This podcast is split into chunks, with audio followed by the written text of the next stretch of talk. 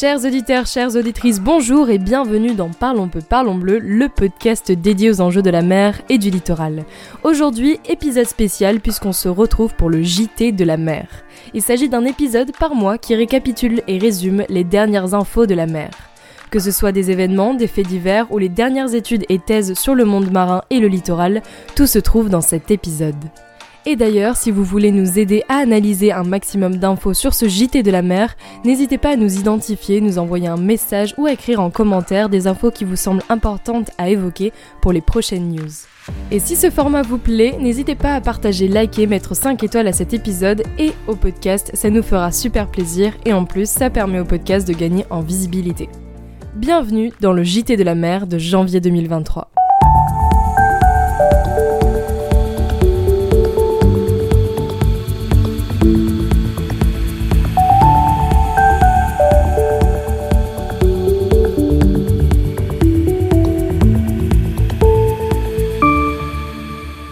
Commence ce JT avec une info que vous avez dû très certainement voir passer, une prise de décision historique, l'interdiction d'exploitation minière des fonds marins par la France.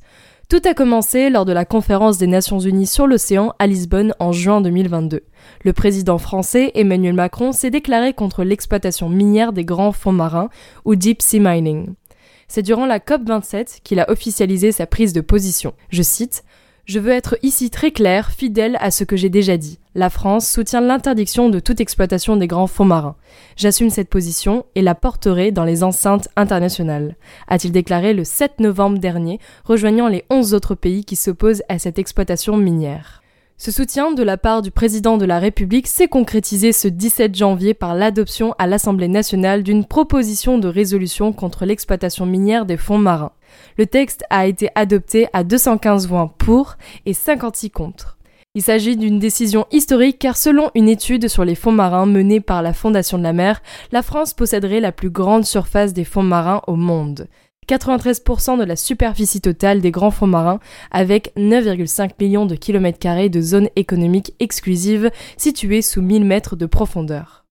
Et pour rappel, une zone économique exclusive est une zone maritime sur laquelle un État est souverain, c'est-à-dire que lui seul peut exploiter et utiliser.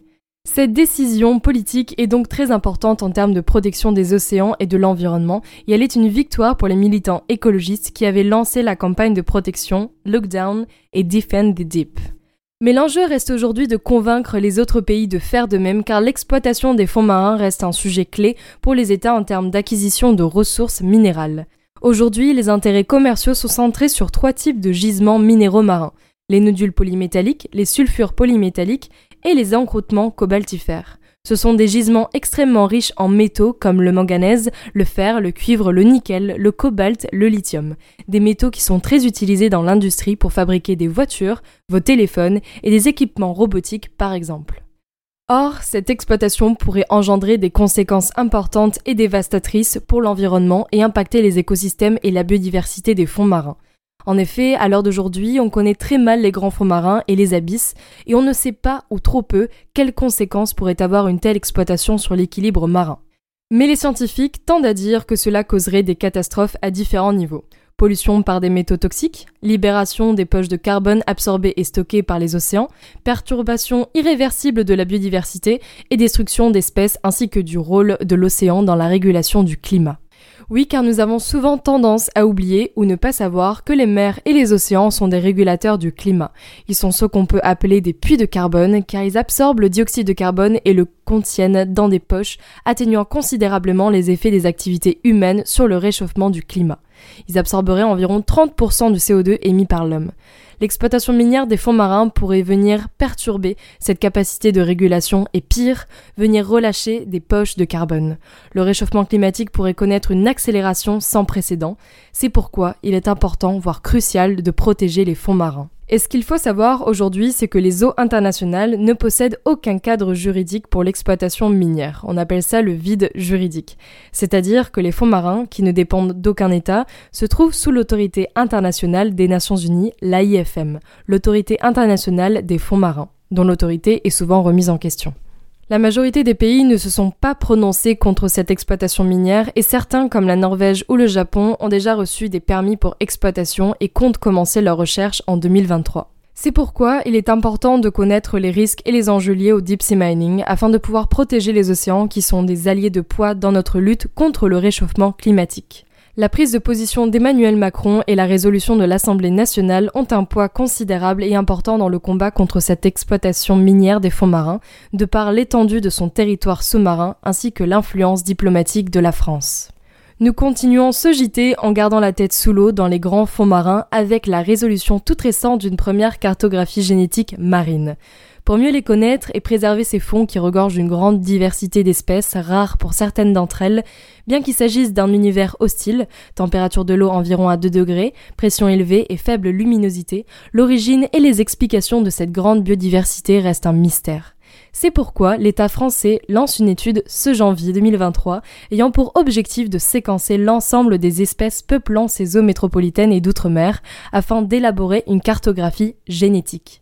Et c'est le programme équipement prioritaire de recherche exploratoire Atlassi piloté par le CNRS et le CA, Commissariat de l'énergie atomique et aux énergies alternatives, qui séquencera, à partir du second semestre 2023, le génome de 4500 espèces de la zone économique exclusive française. Doté d'un budget de 41,23 millions d'euros sur 8 ans, il servira entre autres à l'identification de fonctions biologiques, d'intérêt industriel ou médical et à l'étude d'espèces invasives. Pour cette troisième info, on remonte à la surface pour parler de la pollution massive des plages bretonnes envahies par des granulés de plastique industriels. Depuis novembre 2022, un phénomène de pollution plastique défigure les plages de la côte atlantique du Finistère en passant par la Vendée pour finir en Loire-Atlantique. Ce sont des petites billes de plastique industriel communément appelées les pellets ou larmes de sirène qui sillonnent et inondent les plages. Et pour cause, ces petits granulés servent de matière première pour fabriquer des objets en plastique et sont transportés par voie maritime ou terrestre dans des camions. Et cette pollution peut être causée par des pertes de conteneurs en mer ou bien par les camions qui, lors de leur transport, perdent ces petites billes. En réponse, plusieurs maires ont décidé de porter plainte et l'État français a adopté ce 1er janvier des mesures par décret visant à empêcher ce type de pollution. Je cite tout exploitant d'un site de production, de manipulation et de transport de granulés de plastique industriel adopte des procédures prévenant la dispersion de granulés de plastique industriel dans l'environnement. Ce phénomène a déjà été observé sur les côtes du Sri Lanka en 2021. Des millions de granulés se sont échoués sur la côte. Un incendie à bord d'un porte-conteneur en était la cause. Pour cette quatrième info, on reste au Sri Lanka pour parler des problématiques de collision des baleines bleues. Pour contextualiser cette info, les baleines bleues sont les plus grands animaux vivants sur Terre. Elles peuvent atteindre environ 30 mètres de longueur. Leur longévité est estimée entre 80 et 90 ans et l'espèce est classée en danger d'extinction sur la liste rouge de l'Union internationale pour la conservation de la nature, l'UICN. Et ce qu'il se passe au Sri Lanka, c'est que les eaux qui bordent les côtes sri-lankaises de l'est au sud-ouest ont été identifiées comme une aire importante pour les mammifères marins par le groupe de travail conjoint SSCWCPA de l'UICN sur les zones protégées pour les mammifères marins puisque selon Gehan Wijarathan, chercheur et militant sri-lankais pour la défense de la nature, la topographie du plancher océanique, les courants et les moussons font que les eaux au large du Sri Lanka sont riches en plancton et en biodiversité. Je cite, Ce riche réseau alimentaire se traduit par une zone optimale pour la pêche, a déclaré Wijarathan. Il n'est pas surprenant que les baleines se rassemblent également dans cette zone. Cependant, chaque jour, jusqu'à 70 bateaux touristiques font cap vers la baie de Mirissa au sud du Sri Lanka à la recherche de baleines bleues et par conséquent, les baleines prennent la fuite vers le large et se retrouvent confrontées à de plus gros bateaux.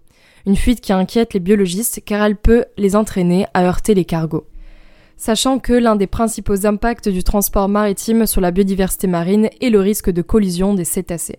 Entre 2010 et 2020, les experts ont recensé 25 rorquals bleus morts tués par des navires.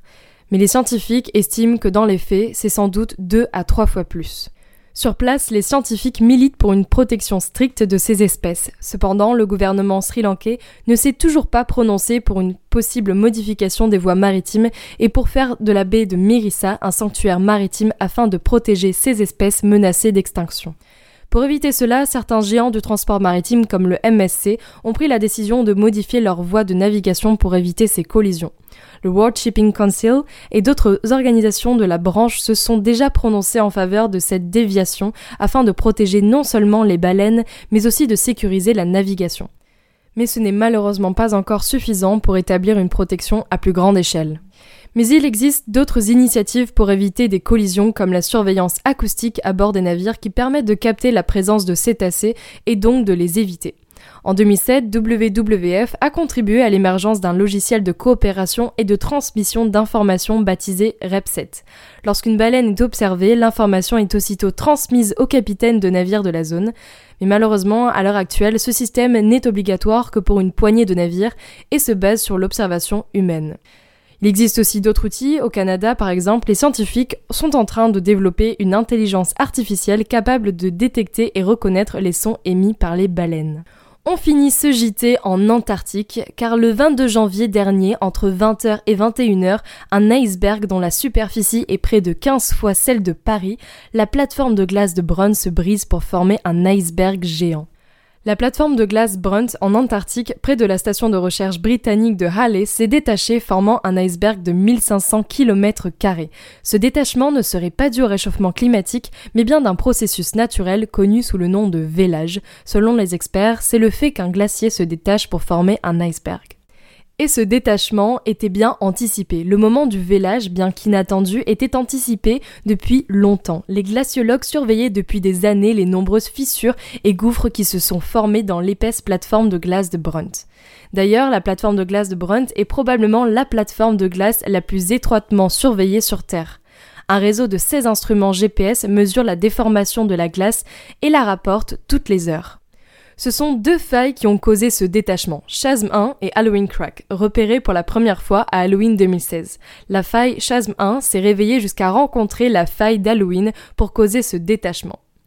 Les causes, un manque de glace de mer pour aider à résister ou repousser la rupture. Dominique Oxon, glaciologue, déclare dans un communiqué Cet événement de vélage était attendu et fait partie du comportement naturel de la plateforme de glace Brunt. Il n'est pas lié au changement climatique. Nos équipes scientifiques et opérationnelles continuent de surveiller la banquise en temps réel pour s'assurer qu'elle est sûre et pour maintenir nos capacités de travail.